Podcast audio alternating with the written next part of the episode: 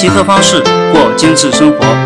这是一个面向普通大众传播科学正确上网方式的个人播客节目，欢迎大家来这里各取所需。也可以关注极客方式的微信公众号，在那里还有其他精彩的内容。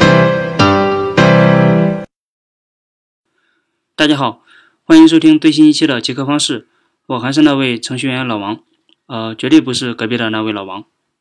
呃，节目开始前，我还是不能免俗的要感谢一下，在前几天在节目和微信公众号里为我打赏了几位朋友，他们的网名分别是君、freak 郭、神秘的吉吉、金毛闪金光、为老王点赞。呃，他就是为了打赏我才注册了这个 FM。改成了这个名字，呃，还有 Sreal、酷科技的小天、李行和云游面包师，呃，这里要特别感谢一下云游面包师这位听友，他在前几天为我打赏了一百元，这是我做节目以来收到的最大的一笔捐赠，呃，同时也感谢以上的几位自愿为价值付费的几位朋友们，呃，我呢平时还是以上班为主。做极客方式这档节目，完全是凭借着自己的一腔热血。其实程序员的时间还是比较少的，尤其在北京这个快节奏的城市，能抽出一些时间做节目，能坚持到现在，完全是听友们给我的不懈的动力。呃，通过这档节目，也让死宅死宅的我收获了很多。呃，一路跟过来的朋友应该知道，我在前几期做节目的时候，连录制的声音都是有点发颤的，所以也感谢大家的捧场。呃，好，咱们进入正题，聊一聊 RT 培训机构方面的话题。这个对未来或者即将找工作的朋友可能会有一点帮助，因为有一些朋友曾经在微信里私信我，他适不适合到 IT 培训机构里培训一下，然后出来找一份软件开发方面的工作。大家都知道，我国正处在互联网转型的时代，现在急缺软件开发方面的人才。实际上，我在周边的很多同事。都有在 RT 培训机构里培训的经历，我对这方面也有一点了解，但是毕竟没有经历过，怕误导一些朋友。呃，还好我叫来了我的一位好朋友，他也是一位极客，曾经在培训机构里学习过，并且也非常喜欢分享，所以我就请他来到了节目的录音棚，呃，也就是我租的小屋子里，我们以采访的形式为大家奉上这期节目。呃，因为是采访，所以我们就随意一些。想到哪里就说到哪里，嗯，好，段总，呃，先给大家打声招呼吧。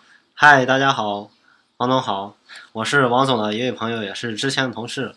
我在一家培训机构培训过一段时间，现在在一家软件公司工作，大体就是这个情况。呃，这里先向大家解释一下，之前我们是在同一家公司工作，呃，在那里我们都互称为这个总啊、那个总啊、刘总啊、王总啊。段总啊，然后我就冠以名号为王总，呃，我的这位朋友呢就冠以为段总，呃，其实我在录《杰克方式》这档节目的时候，段总也是给了我很大的支持，呃，这期节目里呢，我也以段总来称呼他，呃，段总，你现在工作感觉怎么样？现在感觉还好吧，正在考虑换一家工作，呃，你现在做的是哪方面的工作？我现在做的就是软件开发，做了一个电商平台的项目。现在是，呃，是跟京东差不多的一个平台吗？对，但是规模比那个要小很多。呃，这次请你来呢，也是我准备了一些关于培训机构方面的问题，是从网友那里汇集过来的，呃，向你请教一下。呃，你是什么时候参去参加那个培训机构的？嗯，培训了多长时间？那个培训费用大大约在多少上呢？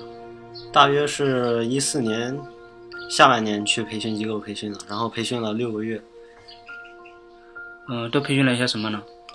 培训的是 Java 开发，然后一开始是先学的 Java 基础，G2SE，然后中间学的是前端的一些技术，jQuery、阿贾克斯。然后还有 CSS 这些的，嗯嗯，然后后面是学的三大框架，嗯，先给大家介绍一下你，就是说它的培训费用在多少上吧？毕竟咱们你也是那个计算机专业出身的嘛。培训费用大约在一万左右吧，一万多。嗯嗯。为什么会选择去那个培训机构里去再去深造一下呢？因为当时在学校里感觉，其实学习主要就是为了应付考试的，然后并没有学到什么真东西。对对，其实很多的学校也都差不多，除非一些九八五啦、二幺幺啦，大多数的一些学校也都是这样。计算机专业跟社会上所需要的技术其实脱节还是比较严重的。呃，去参加一下培训机构，简单的培训一下，再出来找工作，我感觉也挺适合一部分的朋友的。对，我也是这么觉得。但是，也不是说在学校里都不怎么样吧。但是学校里一些基础还是比较好的，比如说 C 语言那些基础，还是会用到的，在后面。对对对，我记得是在那个培训机构里，他那个培训的费用是可以用那个贷款来抵扣的，是这样吗？啊，是这个情况。是现在培训机构基本上都跟贷款公司合作，也就是说，你去学习可以是，是你用你自己可以用贷款，然后你将来工作的时候赚的钱来还。就嗯，就是从你工资里每月扣一点，每月扣一点。他大约是多长时间给你要还上？一般这些一般都是，我之前当时是两年，就是前一年是。培训机构还每个月一百，然后一年之后是你需要你自己去还，一个月一千左右。嗯嗯，哦，那这样的话感觉还可以了。嗯，能不能说一下在那个培训机构里培训出来的那些同学或者朋友的，他们的薪酬大约在多少上？以北京来举例吧。因为当时我们我们是一四年的嘛，所以培训出来一五年去面试的，那时候我们大约出来。培训出来的工资大约平均工资是六千左右，六千左右，那不低了。相比其他的专业的话，那要高很多了，感觉。对。呃，我这里还有一个问题啊，就是在培训机构里培训出来那些学生，或者是你的朋友吧，就是他们培训出来的时候，到底受不受一些大公司的欢迎呢？因为我。培训出来工作一年多，暂时还没有去大公司。从我目前的公司状况来看，现在培训生还是比较受欢迎的，因为培训出来的基本上都能达到，都能达到现在公司要求的水平。嗯嗯。但是之前我从知乎上看到一些大公司的人力资源 HR 说的那样，培训生受不受欢迎，其实还是看他的能力，对自己的能力。比如说你去公司遇到问题。不是想着自己去主动解决，而是先请教别人。嗯，对，导致自己能力一直在一直停在原地不动。嗯，像你的朋友的话，在培训机构里培训出来的那些朋友，他们都是 RT 本科专业吗？对，都是，因为我们之前都是一个班的。嗯，就是你们那个班的培训机构那个班的，里面都是你们自己的班级是吧？也也有也有别的学校，但都是。计算机专业的，嗯，那这样你们是能以以学校的名义过去的，还是什么？对，以学校名义过去的。啊，有没有那个非学校那种，嗯，签合同的过去的？就是也有，也有，也有一个，但是就一个。嗯嗯，我之前接触过一些，嗯，在上一家公司的时候，我去面试一些学员，嗯，去了一个培训机构里，嗯，电话联系了之后，我下午两点过去。呃，到了晚上六点才结束，面试了得有四五十个。本来跟老师是联系只面试二十来个，呃，但是那个老师好像是想把他们的学员快速的让他们出去找工作。我从两点面试到六点之后，感觉面试了好多个，我都忘了有多少个了。就这样，然后嗯，像我面试来看，呃，看了第一份简历的话，我看了第一个他们做的是云笔记，然后飞机大战这些。呃，感觉挺不错的，然后再看第二份简历，也是飞机大战，也是云笔记，第三份、第四份，接下来都是这方面的几个项目，我就会有点怀疑，是不是他们这里面都是培训的某一类的，就是以某一个项目或某几个项目为主题来进进行讲解，是不是这样的？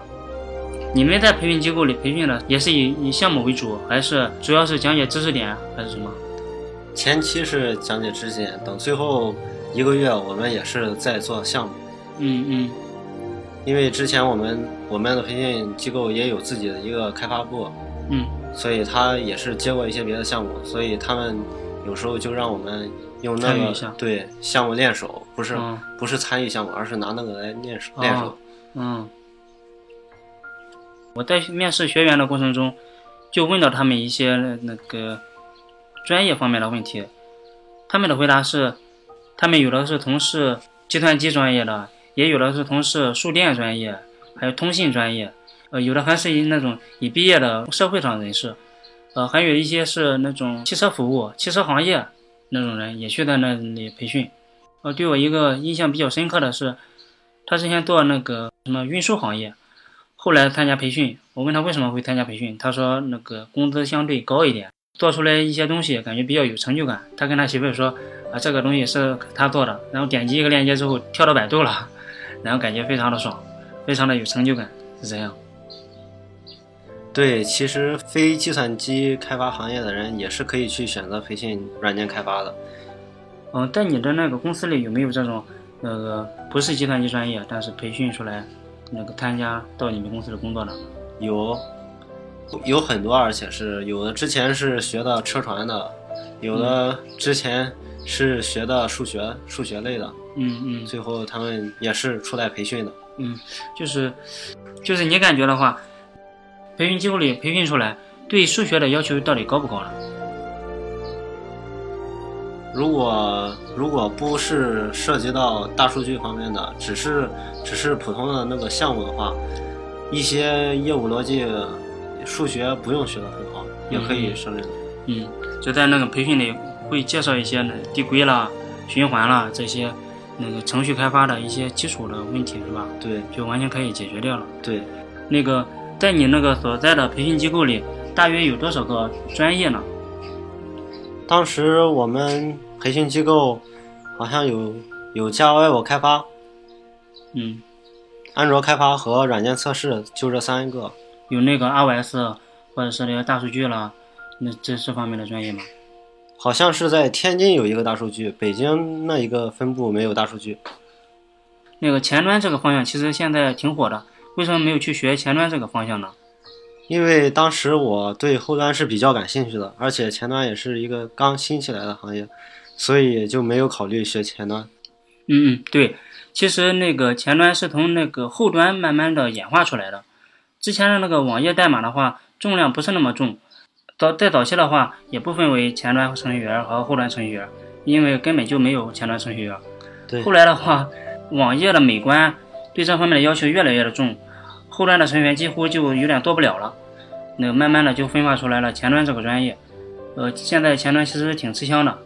前端还有一个好处是，女生其实挺适合学那个前端的，她对于那个美观啦、颜色啦这些比都比较的敏感，呃，感觉挺适合。你感觉的话，现在感觉安卓、iOS 啦这些所有的专业吧，哪一个它的薪酬高一点呢？就是说，那个如果你给一些朋友推荐的话，你会推荐他们去学一些什么呢？从我目前现在这个朋友圈来看，其实 iOS 的开发是是要高于安卓和 Java 的，嗯但是它的工作工作其实是没有 Java 开发好好找的。嗯，对对，iOS 它比较的封闭，安卓的话就相对的开放一些。其实大部分的中小公司，如果做手机软件的话，还是会以安卓为准的。什么类型的朋友他比较适合去参加那个培训机构呢？其实的话，我培训机构并不是说差吧。其实如果你要是自学能力很强的话，而且其实我觉得没必要去培训机构。而且现在网上网上那些嗯网站对很多，有的是看视频，有的甚至可以直接那种动手的。嗯如果是如果确实你自制能力一般，然后又十分想干软件行业这一块儿的工作的话，是可以选择培训机构的。嗯，它对你还是有一定帮助的。确实，比如说你遇到困难，它是，毕竟老师给你讲解要比网上嗯对比网上那些视频的话，还是要对他更专一，对能够一对一的指导。对对。嗯嗯有时候你网上你遇到问题不一定能能遇到很明确的那种解答。嗯嗯，我平时的时候也是从网上找一些资料了，呃，找到的东西其实也并不是自己所需要的，还有点有点大海捞针的感觉。其实有个老师带一带的话，还是非常好的。对，尤其是中国现在，比如说百度搜索也不怎么样，对吧？翻墙的话，英文中国普遍还是要求还是比较高的。这，嗯嗯，那个像我自己的话是，我平时的时候都是自己从网上找点资料。当初入门的时候就是挺费劲的，也没有什么参加培训机构了。嗯，我也想参加了，但是 确实没有这方面的资金。那个后期的话，我都是都是自己呃买点教程、视频教程。现在的网上的教程其实还是挺多的，每年所花的费用其实也并不多。如果你从网上学一点东西的话，嗯，我觉得其实还能是能够节省一大部分开支的。呃，其实吧，你不管是在培训机构里，还是自己在那里自己钻研、自己学。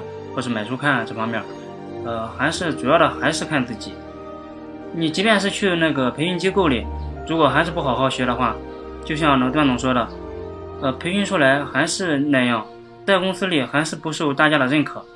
呃，现在还是市场经济嘛，给的每一分钱都是自己的付出而得到的回报。对，确实如王总所说的那样。比如说之前的培训机构，我们一个班是四十多个人，现在留在北京继续做软件开发也就二十多个人。嗯，大部对大部分人其实其实也是不喜欢干这行吧，然后或者也是只是为了找一份工作，发现最后还是不合适，又回嗯嗯又回家乡了。嗯，我记得在我那个学校毕业的时候，我的学校其实并不是那么非常好的专业。我，在毕业之后，其实我的很多的朋友也是参加了一下培训机构，然后找到了工作。学校里正在学的东西和社会里正在用的东西，其实脱节还是蛮严重的。对，比如说当初我们大学那一个班四十五个人，现在从事软件工作不超过五个人。对，说的非常对。所以那个培训机构就是社会跟那个学校的一个桥梁。将社会里正在需要的东西和那个学校里那种照本宣科的讲的东西给衔接起来，呃，算是一个过渡地带。你感觉这个 RT 这个行业相比其他专业的话，感觉怎么样呢？其实我首先我是非常喜欢计算机的，然后所以我大学就选了这一这一个学科。然后我觉得软件行业其实比比别的行业要健康很多。软件行业还是我觉得是很不错的，毕竟大部分的程序员都是靠自己的能力吃饭的，很少有有其他行业所说的潜规则什么之类的。嗯嗯。而且你如果你确实是很厉害的话，你你是可以凭着你的自己的能力拿到很高的薪酬的。嗯。你但是别的行业就不一定了。对对对，他那种官大一级压死人那种是吧？对，我觉得互联网公司这些这个相对比较健康一点。对。那个。相对于那些什么秘书啦，什么这个行业那个行业，对，嗯，潜规则其实挺严重的，呃，也需要从那个小辈一点点的熬起来，并且也不一定能够获得很高的薪水，或者说自己的职称方面的提升。对。嗯，还有一个问题就是，如果有一些朋友想参加那个培训机构里培训学习，呃，需要注意一些东西吗？或者说，网友都喜欢听内幕，就是你作为那个业内人士，或者是经历过的人士，呃，有没有一些建议给大家？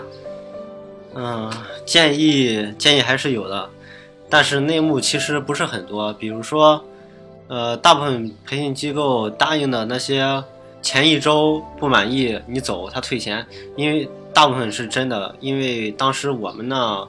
有有人确实退了，嗯，然后但是他答应的那些百分之百推荐工作，那个肯定是假的。你不要指望这一个评语来了培训机构培训完就一定能找到一份工作，就算他给你找的话，也是一些什么公司都会都要的那些小公司。嗯，你们在培训机构里那些老师是怎么给你们安排那个学业的呢？我们的培训机构基本上是。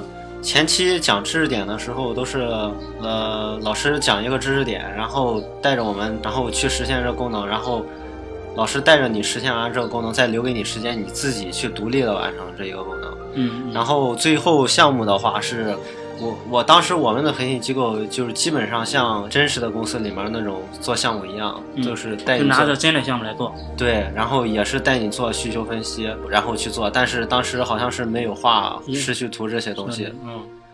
在那里培训六个月的话，六个月感觉时间紧吗？感感觉怎么样？呃，六个月其实时间时间紧是不紧，因为我之前我公司好像有很多培训，他们都是四个月。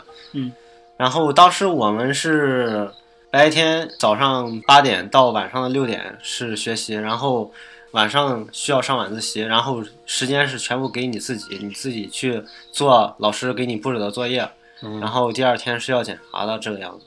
早上八点到晚上的六点，那那有点像高考时的时候的时间了，现在确实挺紧的。嗯、像我感觉的话，嗯、某一方向的领域，呃，他要学的东西其实挺紧的，就是不管你哪个东西需要你亲自的实践之后才能获得自己的知识。嗯、感觉他那里就是你找到工作之后，在你的所在的公司是不是还要再学习？啊、这是肯定的，因为其实说实在，软件行业这个这个方向需要学习的东西太多了，而且基本上培训机构教的你基本上也只是一些最基础、最能用到的。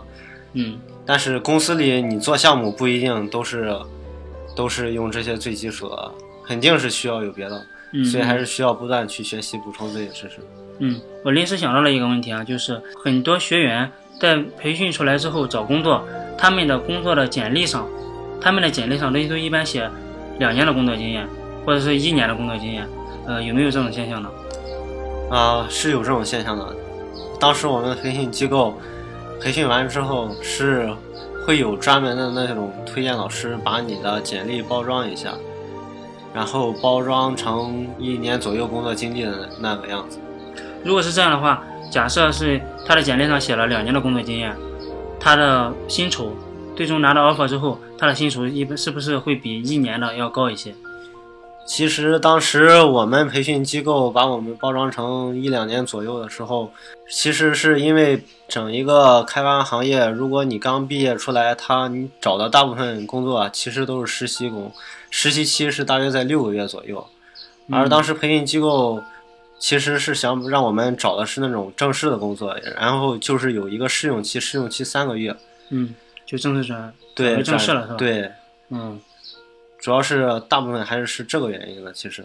嗯嗯，这样是不是就会非常容易的找到工作了？嗯、也不一定，还是还是看自己那句话。对对对，嗯，让我感觉的话，其实培训机构里像是一个膨大剂，就是在那里迅速的让你膨大起来，嗯、让你快速的充实一下。但真正的大部分的东西还是空的，需要你在工作中慢慢的将它填充起来。你像最近的那个安卓啦、iOS 啦，现在都炒得非常热。嗯、招一个工程师的话，都要的那个薪酬啦，都要求的非常的高。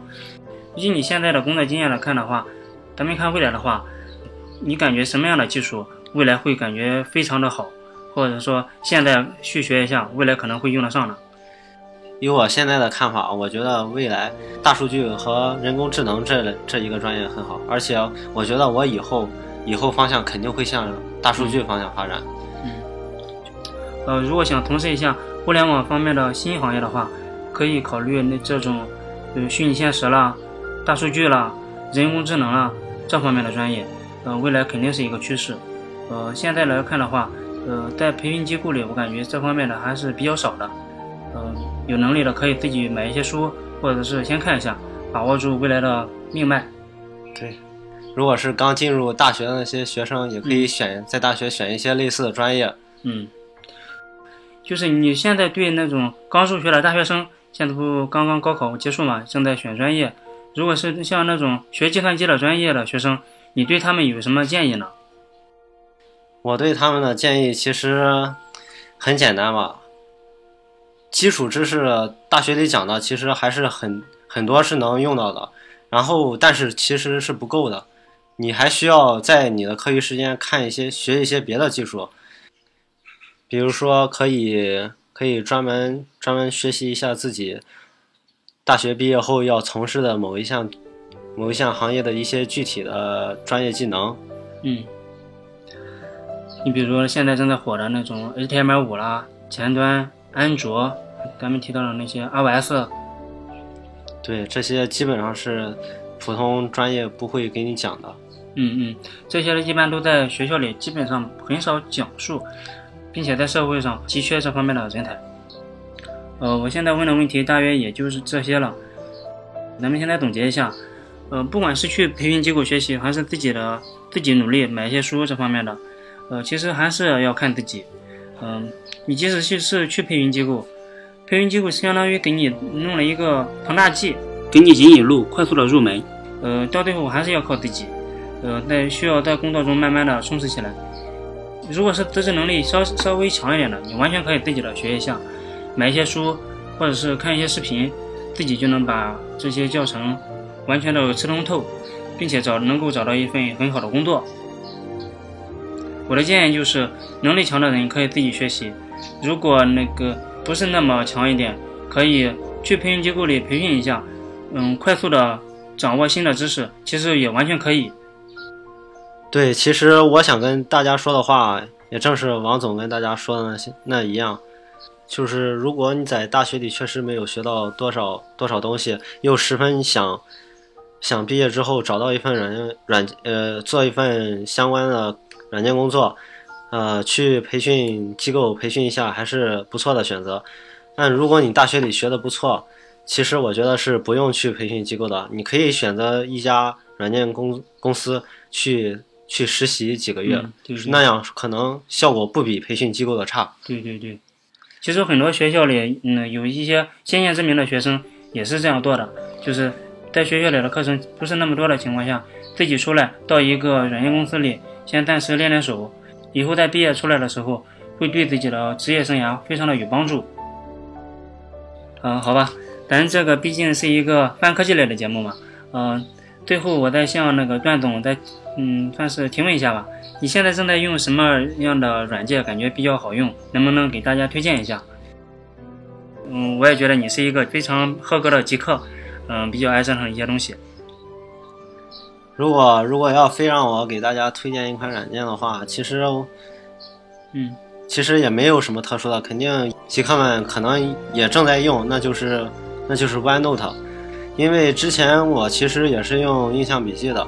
后来发现印象笔记，呃，首先不付费版的话是有流量上传限制的。对对。而且而且，比如说在工作中我遇到了一些好的博客或者是网页，我不大习惯用浏览器的收藏，我是直接把它剪切到 OneNote 当中，然后直接保存的话，如果你要是用印象笔记的话，就是很快你就会超出那个流量限制。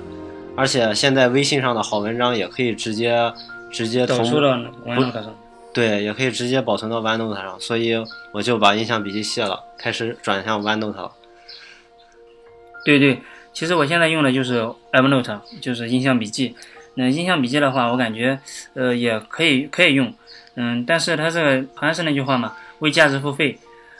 我现在用的也是免费版的，感觉的话现在还勉强能用。嗯，我也嗯一般也就是写写文稿，准备点东西，或者是工作上用点东西。